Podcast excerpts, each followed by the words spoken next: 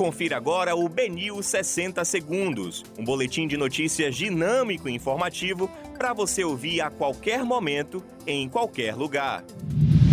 Olá, uma boa tarde a todos. Hoje é quarta-feira, 12 de maio de 2021. Eu sou Rafael Albuquerque e começa agora o BNews 60 Segundos. Elinaldo confirma que busca financiamento para a construção do primeiro hospital municipal de Camaçari.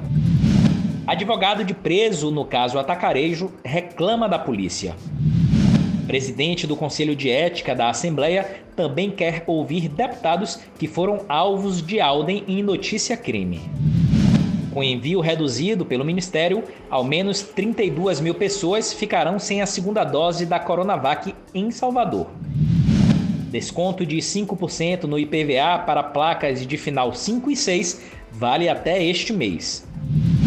E homem é preso suspeito de envolvimento na morte de tio e sobrinho que teriam furtado carne no atacarejo. Esses são os principais destaques do BNews 60 segundos de hoje. Para mais informações, acesse bnews.com.br.